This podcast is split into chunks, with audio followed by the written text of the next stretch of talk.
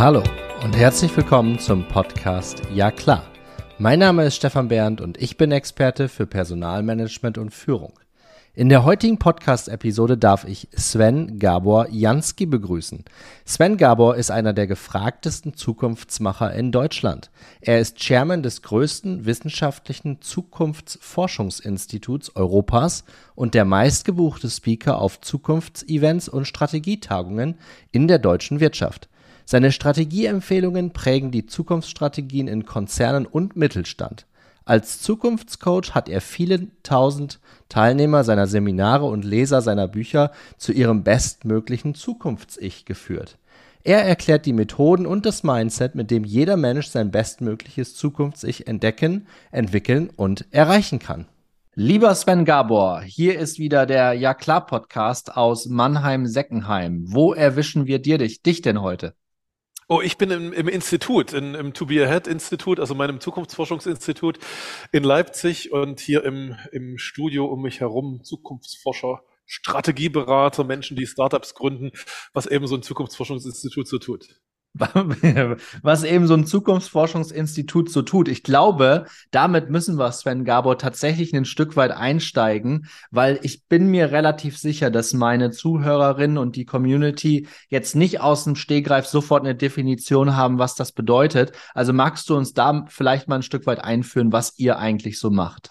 Ja, gern. Also wahrscheinlich denken die meisten beim Wort Zukunftsforschung an, an Kristallkugel und, und Kaffeesatz sozusagen. Ja, damit hat es überhaupt nichts zu tun. Nein, bei mir arbeiten äh, Doktorinnen und Doktoren der Zukunftsforschung. Also man kann das studieren ähm, und zwar nicht erst seit gestern, sondern seit Mitte des letzten Jahrhunderts, 1960er Jahre ungefähr. Ähm, und mit diesen und es gibt eben wissenschaftliche Methoden, wie man die Entwicklung der nächsten zehn Jahre prognostiziert ohne Hokuspokus, ohne irgendwie Tralala, sondern wirklich äh, ohne Wahrsagerei. Ja, äh, wir, wir sagen natürlich nicht die Wahrheit. Das muss man immer dazu sagen. Wir sagen die Wahrscheinlichkeit. Also welche Entwicklungen haben die höchste Wahrscheinlichkeit in den nächsten zehn Jahren zu passieren?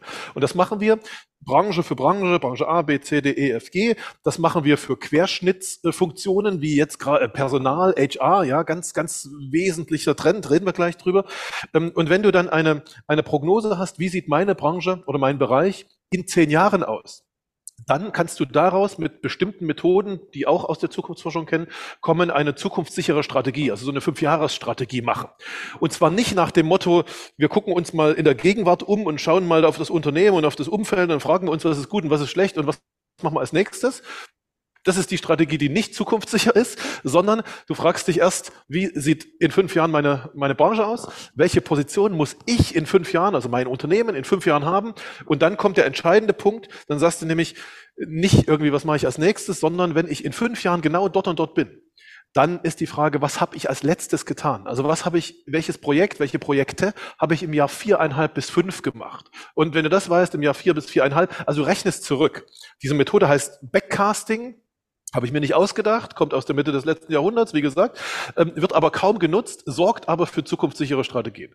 Und was wir Zukunftsforscher machen, was unser Hauptjob ist, ist einerseits diese Zukunftsbilder, zehn Jahre, Branche für Branche, zweitens daraus abgeleitet für Unternehmen, die eben eine Zukunftsstrategie haben wollen, diese Fünfjahresstrategien. Und drittens, jetzt kommen die Startups ins Spiel, wenn du, wenn du so eine Strategie umsetzen willst, und du hast da drin Dinge, die eigentlich jedes Unternehmen im Augenblick in seiner Strategie hat, die man nicht selber umsetzen kann, weil sie etwas mit Technologie zu tun haben, die, für die man noch keine Kompetenzen hat oder weil sie in einer Geschwindigkeit aufgebaut werden müssen, die die Geschwindigkeit des Unternehmens sozusagen übersteigt, ja, irgendwie dieser Startup-Modus. Ja, dann ist es sehr klug, das auszulagern und für dieses Ding, äh, also für dieses strategische Problem ein Startup zu gründen.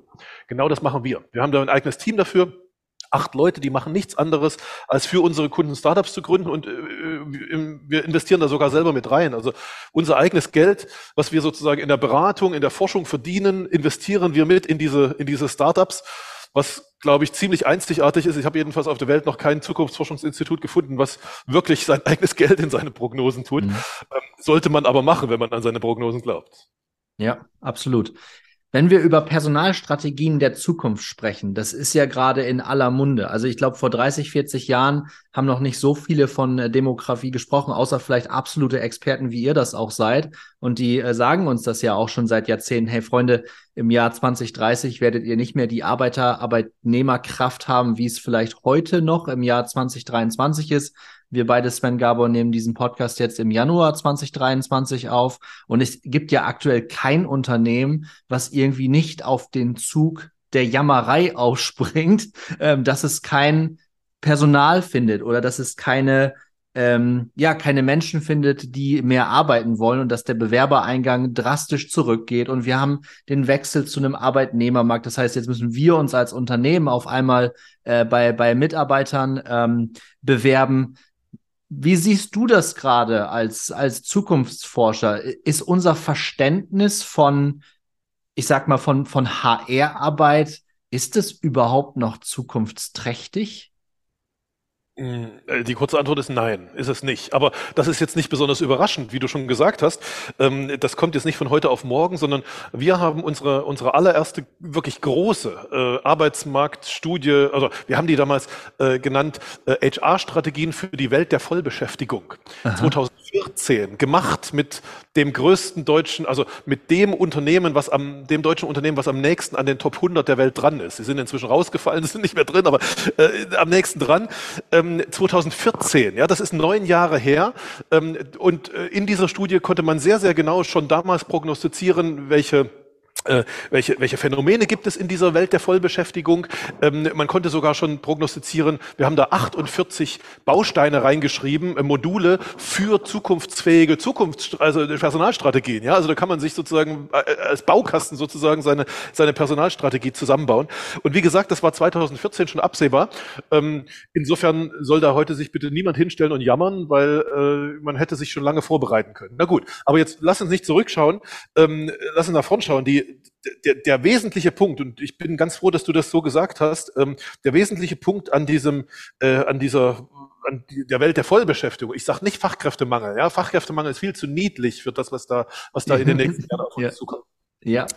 Der wesentliche Punkt ist nicht, dass die Generation, dass die heutige Jugend äh, sozusagen nicht mehr arbeiten will oder Generation Z irgendwie komplett, das ist alles totaler Quatsch. Der wesentliche Punkt ist eine Verschiebung von Angebot und Nachfrage im Arbeitsmarkt. Wir reden über einen Markt. Ähm, wir reden darüber, dass wir im Jahr 2025 also in zwei Jahren, 6,5 Millionen Arbeitskräfte weniger im deutschen Arbeitsmarkt haben als zehn Jahre davor, 2015. Und jetzt kannst du, in unseren Studien rechnen wir dann immer so, so hin und her, also 6,5 Millionen weniger, dann musst du die Arbeitslosigkeit abziehen, das ist ja noch ein gewisses Reservoir, heute noch 2,5 Millionen, dann musst du wieder was draufrechnen von Menschen, die arbeitslos bleiben, weil sie nicht lesen und schreiben können und so weiter. Unterm Strich kommst du egal wie du es rechnest, äh, auf ein Ergebnis von drei bis fünf Millionen fehlenden Menschen im deutschen Arbeitsmarkt. Das, darüber reden wir. Und nur über diese Situation. Und, und jetzt muss man sich überlegen, was hat das zur Folge? Was, was macht das?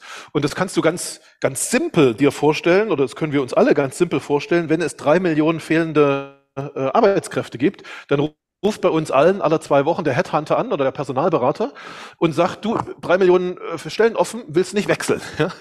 Und, und dann ist das Interessante, was machen dann die Menschen? Äh, und, und unsere Prognose in unseren Studien, äh, gestützt durch die durch die durch die Prognosen der der entscheidenden äh, der entscheidenden Treiber Akteursgruppen, die diese Trends sozusagen in die Welt treiben. Unsere Prognose ist, dass etwa 40 Prozent der Menschen äh, dann sagen, komm, ruf nicht mehr an, ich bin hier zufrieden, ich bleib hier, ich will nicht wechseln, nervt mich nicht. 20, 40 Prozent. Ja, klassische Langzeitanstellung sinkt auf 40 Prozent. 20 Prozent sind Selbstständige, das ist nichts Neues, das kennen wir. Ähm, nicht ganz so viel, aber das wird ein bisschen mehr, aber ist nichts Neues. Und die anderen 40 Prozent, die restlichen 40 Prozent, das ist das Interessante, weil das sind diejenigen, die sagen, ach komm, ich, ich höre mir das mal an. Ich wechsle mal. Warum wechseln die? Weil sie verstanden haben, sie können überhaupt nichts falsch machen. Weil wenn sie jetzt wechseln und dann gefällt es ihnen nicht beim neuen Arbeitgeber, ja, dann ruft in zwei Wochen der Headhunter sowieso wieder an, dann wechseln die halt nochmal. Ja? ja? Und auf diese Weise entsteht etwas, was wir, was wir Projektarbeiter nennen. 40 Prozent, das sind riesig viel. Ähm, die einfach nicht mehr loyal zu einem Unternehmen sind, sondern loyal zu einem Projekt und idealerweise zum Projektleiter oder der Projektleiterin. Mhm. Das heißt, die bleiben für ein halbes Jahr oder ein Jahr oder zwei, je nachdem, wie lange das Projekt dauert, bleiben die dort und dann wechseln die. Und aus dieser Grundvorstellung leitet sich sozusagen alles ab, was wir Zukunftsforscher über die Arbeitswelt der nächsten 20 Jahre ungefähr prognostizieren. Das ist ungefähr die Zeit, in der diese Vollbeschäftigung herrscht. Lass uns das mal, lass uns das mal ein bisschen weiter ähm, spinnen. Und ich meine jetzt spinnen nicht im negativen Sinne, weil das haben wir am Anfang ja auch schon ganz gut herausgearbeitet, glaube ich, Sven Gabor, dass das hier alles kein Hokuspokus ist oder irgendwas, was ihr uns, was ihr euch ausdenkt, sondern das ist ja alles gebackupt, das ist ja alles fundiert, ähm, was, was ihr da macht.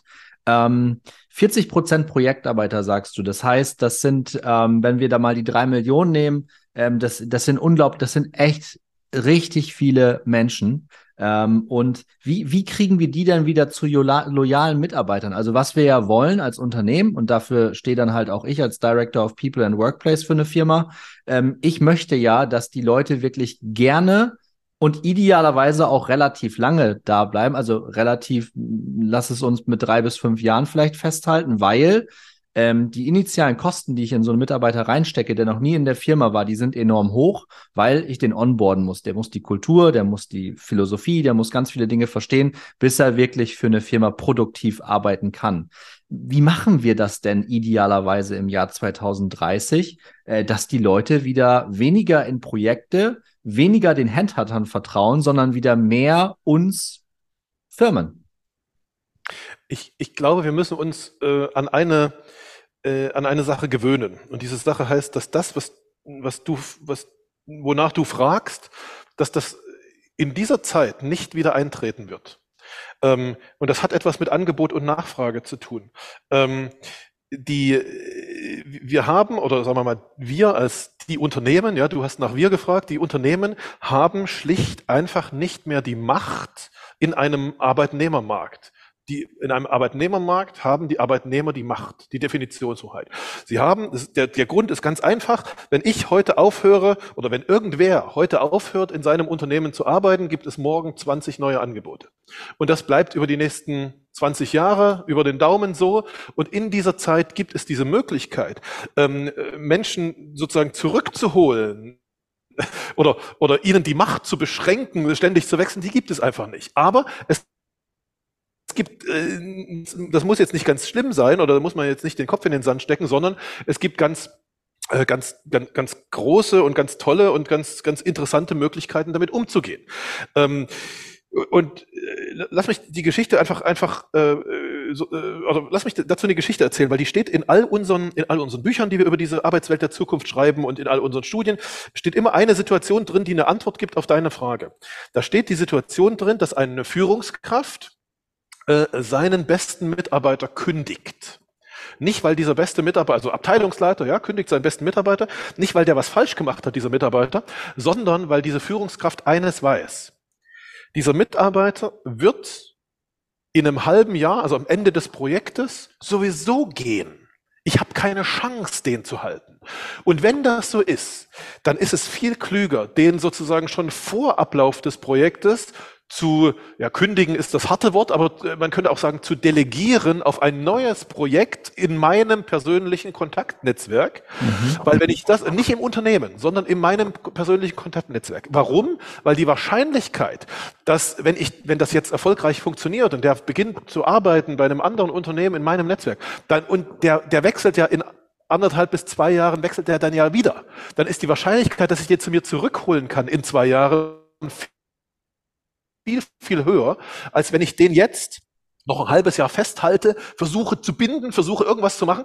Ähm, und dann hat er sich in einem halben Jahr selber was gesucht und ist einfach verschwunden, sozusagen aus meinem Kontaktnetzwerk. Ja, also dieses, dieses professionelle Anziehen und wieder Abschieben von Mitarbeiterinnen und Mitarbeitern, das ist die, äh, das ist eine der von zwei Hauptantworten, die wir, wir Zukunftsforscher in diesen, in diesen Zukunftsstrategien, in diesen Personalstrategien der Zukunft geben, ähm, für Unternehmen, um damit, um damit umzugehen.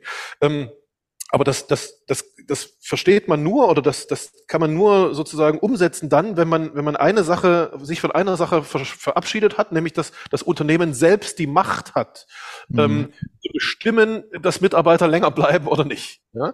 So, und das ist also, was ich gerade beschrieben habe, ist, äh, das nennen wir in unseren, in unseren Studien die Strategie der fluiden Unternehmen, also die Unternehmen, die in der Lage sind, diese, dieses, äh, ja, diese Fluidität, dieses Anziehen, wieder abschieben und wieder anziehen und so weiter herzustellen. Diese Unternehmen müssen, müssen natürlich ähm, verschiedenste also wir reden da Modulen, wie gesagt, äh, in ihrer Personalstrategie haben, die sie bisher nicht haben.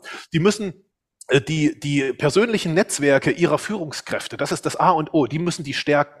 Die meisten Führungskräfte, Abteilungsleiter in Unternehmen sind nach wie vor werden nach wie vor nicht nach, nach, der, nach der Stärke ihres persönlichen Netzwerkes mhm. ausgewählt, sondern nach irgendwelchen mhm. fachlichen und so weiter. Ja? Ähm, aber das muss da, das ist, das ist zwingend. Zweitens, du hast schon gesagt, die Onboarding-Kosten sind wahnsinnig hoch in, in so einer Welt, in, einer, in einem leergefegten Arbeitsmarkt. Ja klar. Ähm, deshalb brauchen wir, auch das ist in unseren Studien beschrieben, ähm, Module, die ein, ein Speed-Onboarding machen. Ja? Also ähm, die, die in, in, in in geringster Zeit sozusagen es schaffen, ähm, den, die Menschen, die, die Leute, diese Projektarbeiter sozusagen sowohl fachlich äh, reinzuholen, als auch in die Identität dieser Teams reinzuholen, in, die, in denen sie arbeiten sollen. Gut, und dann gibt's natürlich noch, wie ich habe gesagt, 48 äh, verschiedene Module in unseren, in unseren Studien. Aber es gibt noch eine zweite noch eine zweite Strategie. Also das ist nur die Strategie der fluiden Unternehmen. Die funktioniert für Unternehmen ganz gut. Äh, das, das kann man heute schon sehen. Also wir, wir, wir haben ja diese Personalstrategien für einige Unternehmen schon gemacht. Das funktioniert ganz, ganz gut äh, bei Unternehmen in, in Ballungszentren, in Metropolen, dort, wo diese Projektarbeiter eben gern sind. Ja? Ähm, nun gibt es aber viele deutsche, große, tolle Mittelständler, Weltmarktführer, Hidden Champions, nennen sie wie, ja, wie du willst, die irgendwo in der Provinz sitzen, wo diese, wo diese Projektarbeiter einfach nicht vorbeikommen oder nicht vorbeikommen wollen. Und für die gibt es eine andere Strategie. Für die geht es nicht darum, Projektarbeiter anzuziehen und wieder abzuschieben, weil die kann man gar nicht anziehen, das geht überhaupt nicht. Für die geht es darum, ihre Leute festzuhalten, also mhm. zu binden. Ja? Und jetzt sind aber unsere heutigen Mechanismen der Mitarbeiterbindung einfach nicht stark genug. Warum? Weil die heutigen Mechanismen von Mitarbeiterbindung immer auf eine Person abzielen. Also auf den Mitarbeiter oder die Mitarbeiterin. Ja, kriegst ein bisschen mehr Geld, kriegst das, kriegst jenes und so weiter und so fort. Diese Art von Mitarbeiterbindung stellen wir uns diese Anrufe der Headhunter vor, die ist mit einem Satz quasi durchgeschnitten, nämlich der Satz, du kriegst dasselbe plus fünf Prozent, fertig, ja, ja nichts mit Mitarbeitern. Ja. Ja. Äh, und und das ist der Grund, warum wir in unseren Studien, wir Zukunftsforscher in unseren Studien Mitarbeiterbindung als etwas anderes beschreiben. Wir beschreiben das als Bindung in das soziale Umfeld der Mitarbeiter. Also Bindung zu seinen Eltern oder ihren Eltern, zu den Kindern, in das, äh, in das Freizeitumfeld, in das Urlaubsumfeld und so weiter. Ja? Ähm, allein mit einem Gedanken, nämlich mit dem Gedanken, wenn dieser Headhunter oder diese Headhunterin anruft und diese Mitarbeiter einen tollen Vorschlag macht, dann muss diese Person, diese Mitarbeiterperson, muss denken, Mensch, das ist zwar toll, würde ich vielleicht gern machen, aber wenn das heißt, dass meine Kinder die Schule wechseln müssen, weil sie bisher auf eine betriebseigene Schule gehen, dass meine Eltern den Pflegedienst wechseln müssen, weil sie bisher in einen betriebseigenen Pflegedienst gehen, dass ich möglicherweise aus meinem Eigenheim, aus meinem Haus ausziehen muss, weil das irgendwie dem Unternehmen gehört und mir kostengünstig zur Verfügung und so weiter und so fort, ja, dann mache ich es doch nicht, dann bleibe ich doch hier. Ja. Das ist die Strategie der sogenannten Caring Companies, die sich also Caring von von Take Care, ja, also die sich um, die, um ihre Mitarbeiter mehr kümmern und das soziale Umfeld und so eine Art, was wir nennen, ein Corporate Life sozusagen äh, aufbauen. Ja, das sind eigentlich so die zwei wesentlichen Strategien, die wir, die wir beschreiben. Ähm, wenn man die macht, dann kann man sich deutlich von den, von den anderen im, also den anderen Unternehmen abheben und, äh, und, und kann es, kann es, also kann es schaffen, dass sozusagen man selber seinen, seinen Personalbedarf deckt, während die anderen in der Branche oder in der Region, womit man sich immer vergleicht, eben ein großes Problem damit haben. Jetzt ist mein Podcast ja klar, ja auch insbesondere für, für Personaler, so wie mich, ähm, in, in Führungsverantwortung, aber auch für Personaler, PersonalerInnen, die, ähm, ich sag mal, in der Linie arbeiten und die dann gegebenenfalls jetzt auch zuhören und sich denken, Mensch, das mit dem Caring Companies, das habe ich auch schon mal gehört, das mit den fluiden Unternehmen, das klingt auch für mich nachvollziehbar, aber Stefan, Sven, Gabor, wie, wie packe ich das denn jetzt an? Wie bekomme ich denn intern meinen Buyer davon überzeugt? Ne? Weil oftmals rennen wir Personaler genau mit diesen Themen gegen ähm, geschlossene Türen, sage ich es jetzt mal. Ne? Also ähm, bei allen Themen, die wir im Arbeitsmarkt haben, was ist so ein erster, würde ich sagen, aus deiner Sicht, Sven Gabor, Live-Hack, wie können wir als Personaler diese Dinge tatsächlich im Unternehmen vorantreiben, dass uns nicht direkt die Tür vor der Nase zugeschlagen wird? Von mir aus auch eine virtuelle Tür. Ja, ähm, also lass uns über eine Sache sehr, sehr, sehr offen sein oder sehr, sehr offen reden. Ähm, eine Personalstrategie gehört im Augenblick in jede Unternehmens, also in jede Gesamtunternehmensstrategie an Top 1, an erste Stelle. Der Grund ist, wenn in der Personalstrategie etwas nicht stimmt, dann dann sinkt die Produktivität in den nächsten Jahren im gesamten, im gesamten Unternehmen. Das muss da hoch. Das heißt, äh, äh, das hat zwei Seiten. Ähm, das heißt, der, der Vorstand oder Geschäftsführung, wer auch immer das ist, muss verstehen, dass das auf Top 1 gehört. Aber, und jetzt kommt es zu den Menschen, über die du gerade gefragt hast, die, die, die, die Menschen, die in, in, im Personal arbeiten, die müssen verstehen, dass sie etwas tun, was nicht irgendeine Dienstleistungsfunktion ist, die es früher mal war, sondern dass das die Top Strategiepriorität des Unternehmens ist. Und so muss man sich auch verhalten und so muss man auch mhm. auftreten. Ja? Mhm. Das, ich sage das ganz bewusst und sehr offen, weil ich erlebe viele äh, Personalabteilungen, wo ich den Eindruck habe, die sind in den letzten Jahrzehnten ähm, durch ach, na, durch welches Konzept auch immer, Businesspartner, und ihr kennt das alle viel besser als ich, ja, geprägt als, als Dienstleister, als Zuarbeiter und bloß nicht irgendwie auf die hohe Ebene. Das, das muss weg. Also ich, in unseren Büchern über die, über die, über die Arbeitswelt der Zukunft ähm, ist, ist sehr bewusst, sind, sind äh, also wir, wir beschreiben die Bücher immer, immer Zukunftsszenarien sozusagen, ja, so fiktive Geschichten. Und ganz bewusst werden im Augenblick dort zwei, äh, zwei Typen von Unternehmen beschrieben, nämlich Unternehmen, die keine Personalabteilung mehr haben und Unternehmen, die noch eine Personalabteilung haben. Warum? Äh, also die, die keine mehr haben, dort hat es die Personalabteilung einfach nicht geschafft, auf diese strategische Ebene da hochzukommen und wurde ersetzt durch andere aus, äh, ja, die das eben schaffen im Unternehmen. Äh, und dort, wo es eine Personalabteilung gibt, naja, dann ist es eben andersrum. Dann haben die es geschafft, auf die strategische Ebene zu kommen. Also das vielleicht vorausgeschickt. Es müssen beide Seiten verstehen, dass das auf Top 1 der Prioritätenliste ist. Und jetzt deine Frage, wie kommt man da hin? Das war ja eigentlich deine Frage, ja, was mache ich, um da, um das, um das zu schaffen? Äh, nun, ich kann nur sagen, was ich mache. Also ich als Zukunftsforscher, als Strategieberater, wenn ich auf Vorstände zugehe oder die mich rufen und wir die sagen, wir machen eine neue Strategie, kannst du uns helfen und so weiter. Ich rechne denen immer als erstes vor, also erstens, erstens frage ich Sie, sag mir bitte, gib mir eine Statistik, wie viele Menschen verlassen in den nächsten drei Jahren dein Unternehmen in Rente? Ja, also da kommen irgendwie Zahlen zwischen 30 und 50 Prozent raus. Ähm, äh, bei manchen, die sehr jung sind, auch ein bisschen weniger, aber, aber das ist so die, die, die übliche, die übliche äh, so Marge. So, dann, dann, dann sage ich, okay, jetzt frag bitte deine Personaler, was kostet es in einem leergefegten Arbeitsmarkt, ähm, diese zu ersetzen? Und da kommt, da kommt eine Riesenzahl raus. Eine, eine, eine Riesenzahl. So. Und dann sage ich, okay. Und jetzt berechnen, und jetzt, also das ist schon mal, das ist schon mal sicher, das brauchst du. Ähm, äh, und jetzt kommt, jetzt kommt die Zusatzrechnung. Ähm, wenn es jetzt stimmt, dass diese Projektarbeiter so entstehen, wie wir sie beschreiben, dann brauchst du alle zwei Jahre 40 Prozent deiner besten Mitarbeiter neu, weil die alle zwei Jahre so über den Daumen sozusagen verlassen 40 Prozent dein, dein Unternehmen und du musst sie neu rekrutieren. Berechne mir bitte die Zahl. So. Und dann steht da eine riesige Zahl. Und dann sage ich, so, das ist jetzt das, das ist dein Problem.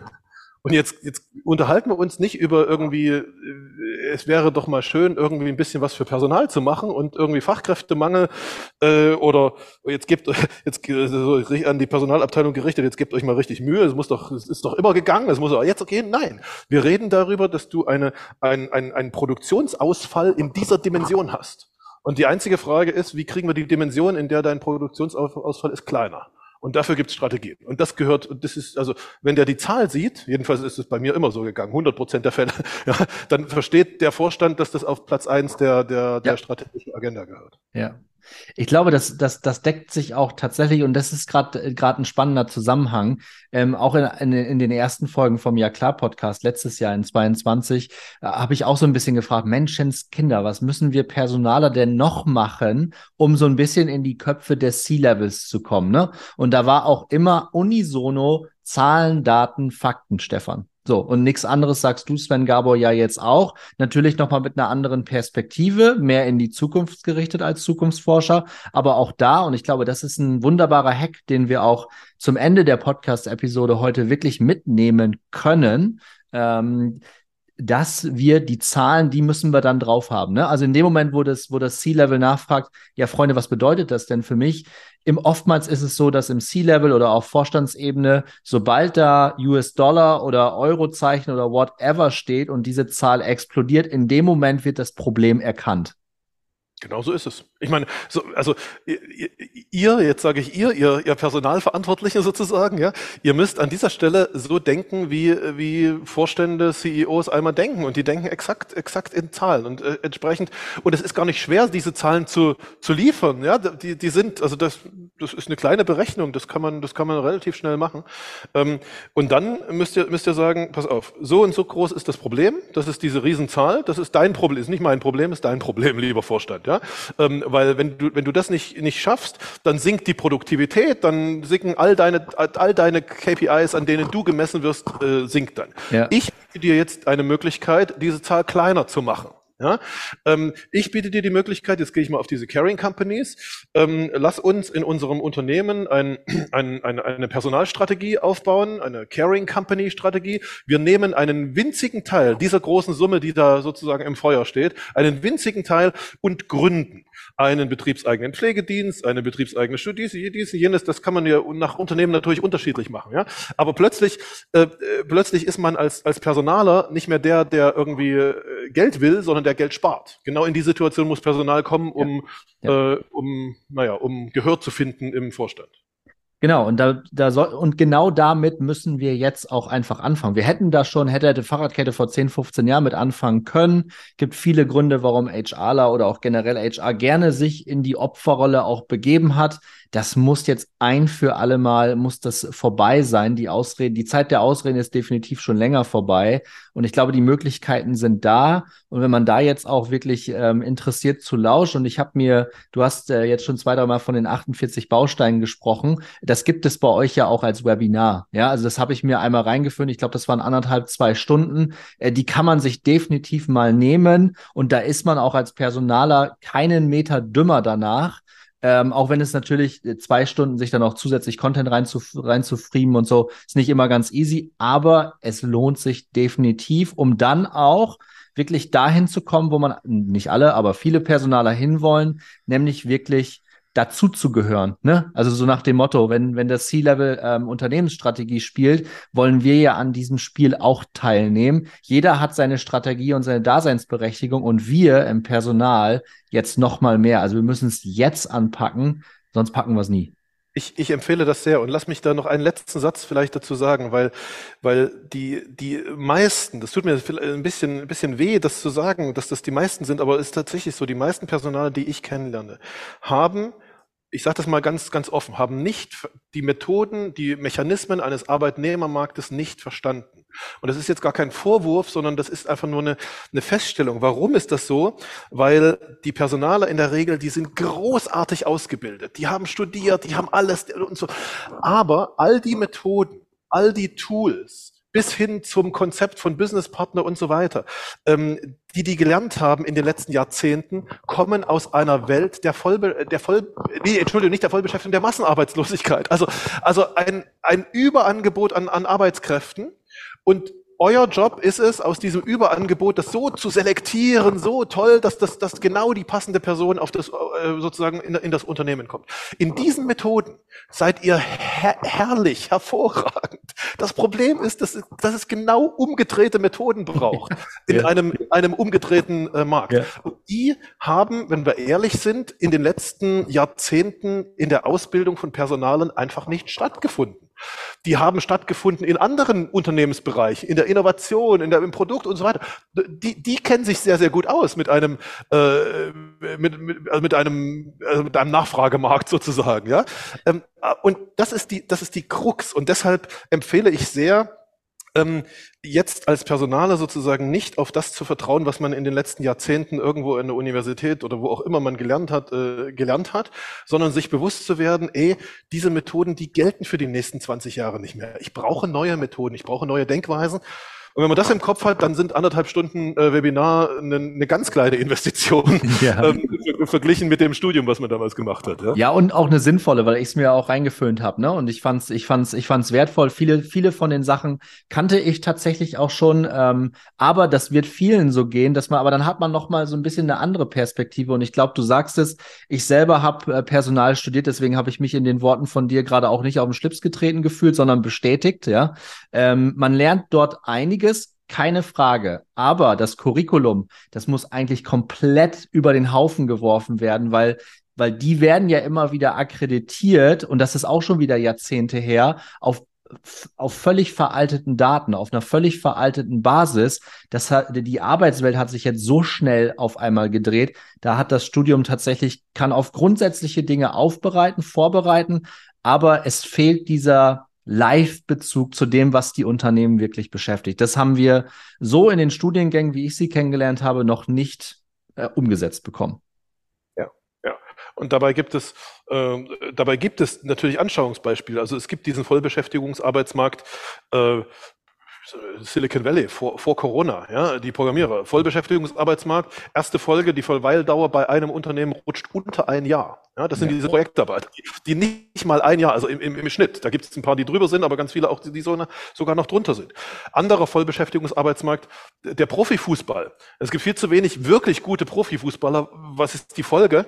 Ähm, die Folge ist, dass es Spielerberater gibt, also man könnte selber wie Personalberater sozusagen, ja, die nicht, die nicht nur den einzelnen Wechsel vermitteln, sondern die einen quasi nicht Lebenszeit, aber Karrierezeitvertrag mit einer Person abschließen und dann bei jedem Wechsel äh, ja. wieder dabei sind.